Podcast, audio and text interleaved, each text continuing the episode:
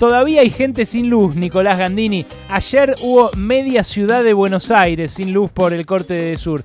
¿Qué fue lo que pasó, viejo? Buenas tardes. Ale, buenas tardes. La verdad que es rarísimo lo que pasó ayer. A ver, ¿qué es lo que acaba de decir el ENRE, que es el ente encargado de controlar todo el, sector eléctrico? Que se prendió fuego un cañaveral abajo de una torre de alta tensión, cerca de, en la subestación Perito Moreno, en el barrio de Lugano, y como los sistemas están preparados automáticamente cuando están cerca de un incendio para activar un sistema de protección, inmediatamente se desenganchan y salen de, servicio. Lo que pasó fue que ese incendio se extendió, es un, incendio de cañaverales, pastizales, rarísimo. La empresa dice que intencional, lo cual es, eh, hay que averiguar a ver qué pasó. Incluso la empresa deslizó ayer que podía tratarse de un sabotaje, un atentado, con los fines, y no, señaló concretamente a nadie, pero dijo esto es un incendio intencional de un cañaveral, de unos pastizales abajo de una red de alta tensión, con lo cual es obvio que si prendés un fuego abajo de una, una red de, esas torres eh, que, están a, la vera de las rutas, es obvio que se van a, salir del servicio. Eso dejó sin luz a 317.000 usuarios.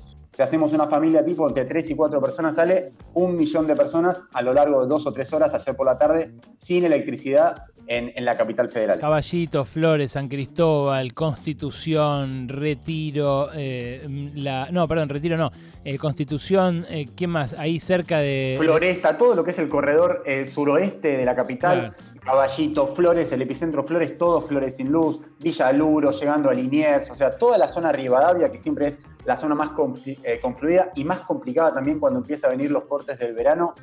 ayer estuvieron sin luz te digo, cuando el escenario, eh, cuando pasó el episodio y se veían imágenes de eh, incendios, fumo negro y demás, se temía que se haya prendido fuego concretamente la subestación. Si se hubiese prendido fuego esa subestación, la reparación del corte hubiese sido muchísimo más larga.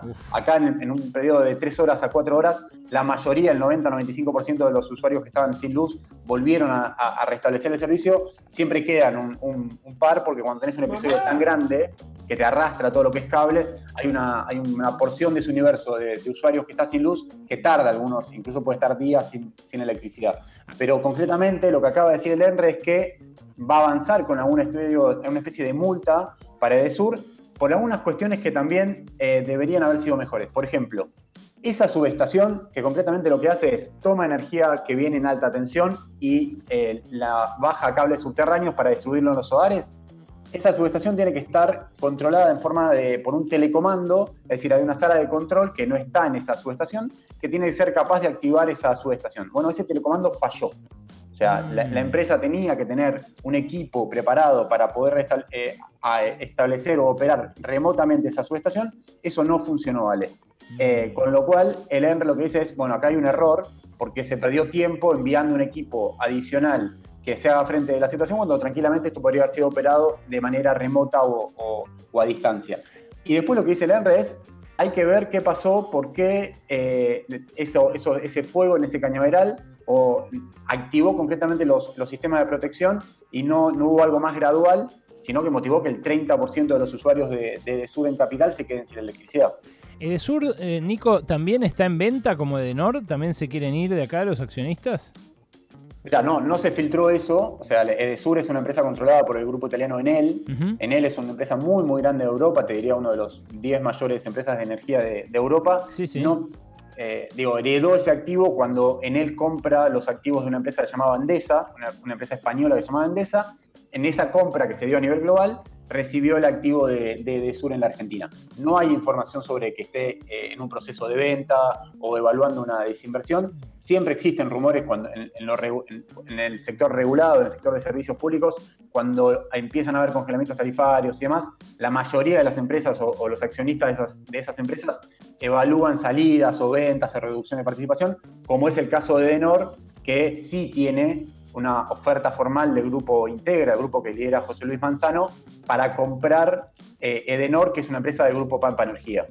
Te pregunto porque no me explico si no, ahora vamos a Edenor, pero no me explico si no eh, que haya podido haber un sabotaje a, a Edesur en ese, en ese incendio. O, sea, ¿quién pudo haber saboteado? ¿Vos tenés una idea, una sospecha? Digo, más allá de que haya después una investigación. No, a ver, las discusiones siempre entre al contexto es un contexto de discusión de tarifas, obviamente de Sur, al igual que la mayoría de las empresas reguladas como Edenor o, o también de gas, eh, eh, vienen defendiendo la necesidad de un incremento tarifario y de, empezar a sostener que lo que ingresan, o sea, lo que recaudan por, por tarifas, es decir, por, lo que pagamos todos nosotros, no es suficiente para eh, hacer obras de mantenimiento, recomponer salarios. Hay siempre una tensión con Luz y Fuerza, que es un gremio muy, muy fuerte. Yo no, no quiero explorar esas alternativas porque la verdad que, que, no hay nada oficial y eso requerirá una investigación. Lo que sí te digo, Ale, es que no es común que hace un incendio intencional abajo de una torre de alta tensión en Capital Federal. O sea, algo raro tiene que haber pasado ahí. no sé, sobre todo si es un incendio intencional. Si vos decís que es algo fortuito, que se prendieron fuego unos pastizales y demás, ok, pero no es el caso. O sea, esta es una subestación en Lugano, o sea, en Capital Federal, o sea, hay, eh, está controlado eso, no, no debería pasar eh, una situación así. No, lo, que, eso, lo que debería, lo que debería ocurrir es que tengan cámaras con eh, registro remoto de las imágenes del lugar, porque es algo estratégico, digamos, si no, de una vulnerabilidad terrible a cualquier clase de terrorismo.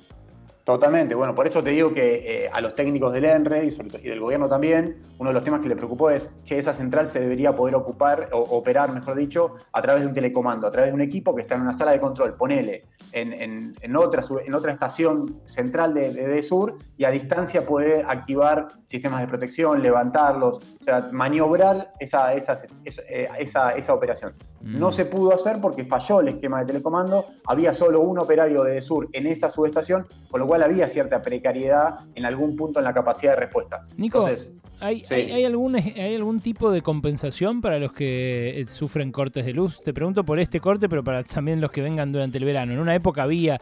Eh, había como, no sé, condonación de parte de la factura, alguna forma de reclamarlo. Sí, a ver, el, el, ENRE acaba de informar que va a iniciar una, investigación y evaluar una, penalidad. Esa penalidad, por lo general, la empresa, en lugar de pagarla al ENRE, lo que hace es descontársela a los usuarios eh, que estuvieron sin electricidad o sin, luz. Eso por un lado. Ahora, si después hubo un desperfecto que, que, o este corte motivó que se te queme la ladera, eh, no sé, un equipo eléctrico o demás, hay que hacer reclamo tanto en la empresa concesionaria, en este caso de Sur, como en el ENRE también, porque sí eh, la empresa está obligada a reponer el costo de ese, del daño generado. Ah, mira, mira, no sabía. Bueno, interesante para los que sufrieron el corte, que ayer nos llegó cantidad de testimonios eh, cuando estaba por terminar el programa, de gente que nos dijo se cortó la luz, se cortó la luz, se cortó la luz. Bueno, esto eh, es un dato interesante para que ellos tengan en cuenta. Ahora sí, contame de Denor, Nico. Estaba José Luis Manzano detrás de la distribuidora eléctrica de Marcelo Mindlin. ¿Qué onda? ¿Se la queda o no al final? A ver, Edenor es la empresa más grande del sector, la, distribuidora eléctrica más grande de la Argentina. Es propiedad de Pampa Energía y eh, te diría que es una empresa emblema para, el grupo Pampa Energía, que es este grupo eh, liderado por el empresario Marcelo Mindlin hay una oferta concreta por algo así como 200, 250 millones de dólares contemplando la deuda que tiene Edenor. ¿Qué significa eso? Edenor debe plata a, bancos, a, instrumentos financieros y demás. Y lo que está haciendo Manzano junto con dos socios, Daniel Vila, que es su socio también en el grupo América, y Marcelo Filiberti, que es el, dueño de, de, Transgloclor, perdón, el, el señor Cloro, digamos, que tiene una planta en Pilar que fabrica cloro, que es el único proveedor de cloro de, de AISA, hicieron como una especie de vaquita entre los tres y dijeron, bueno, ¿cuánto ponemos cada uno? Bueno, pongamos algo así como 40, 50 millones cada uno para salir a aportar concretamente 150 millones de dólares, una, una línea así, por Edenor. Pues, concretamente por Edenor. Más la deuda, 100, por eso yo te decía 250 millones de dólares. Mm. Es muy raro, y esto hay que entenderlo también, que una empresa como Edenor cueste esa plata. Edenor en un, en un escenario normal, Ale, con, donde vos tenés un escenario macroeconómico estable de un país o tarifas y demás, debería costar como mínimo 600, 700 o 800 millones de dólares. Es el precio de mercado normal de Edenor. Mm. Si Pampa está evaluando vender a ese activo de, en, en distrés, como se dice en el mercado financiero, es porque evalúa que el escenario que tiene por delante es un escenario difícil en materia de recomposición tarifaria, en materia de poder operar con costos más o menos estables.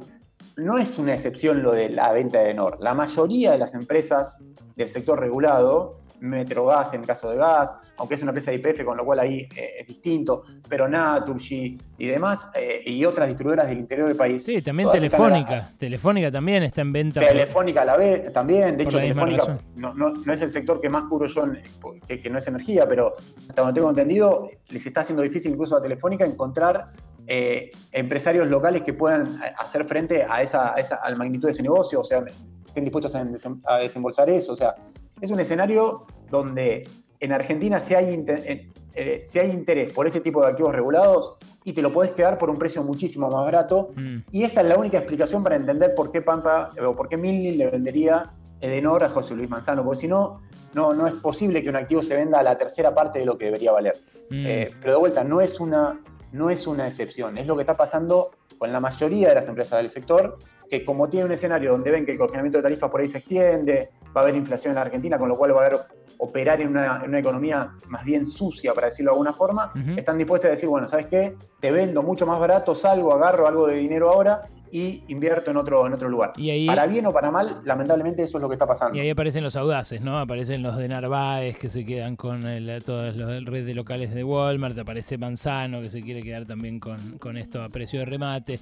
En fin, es, eh, eh, es el negocio que suele rendir más. Lo raro de, en este caso de Denor, que eh, cuando el grupo Dolphin, en ese momento a Pampa Energía se lo conocía como Grupo Dolphin, compra Edenor, que se lo compra a un, grupo francés que se llama Electricité de France, lo compra obviamente mucho más barato, con la expectativa de que el gobierno en ese momento de Néstor Kirchner aumente las tarifas de electricidad, que algo que no sucedió porque las tarifas de Nori y de Sur estuvieron congeladas entre 2013 y 2015, no hubo ningún tipo de variación en ese marco.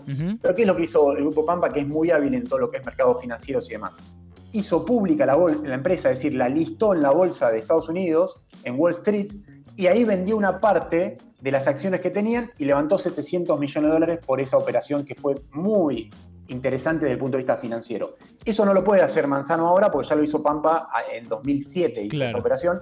Con lo cual, la operación de, Manzano, ¿cuál es? Comprar muy barato ahora con la expectativa de que la economía argentina se recomponga, poder negociar con el gobierno alguna recomposición de tarifa y que de esa manera sí el activo recupere valor. Algo todavía bastante incierto. Nico Gandini, gracias por esto, eh. te mando un abrazo enorme. Un abrazo grande. Ahí está Nico Gandini con el corte de luz de ayer de Edesur y también los avatares de la venta de Edenor.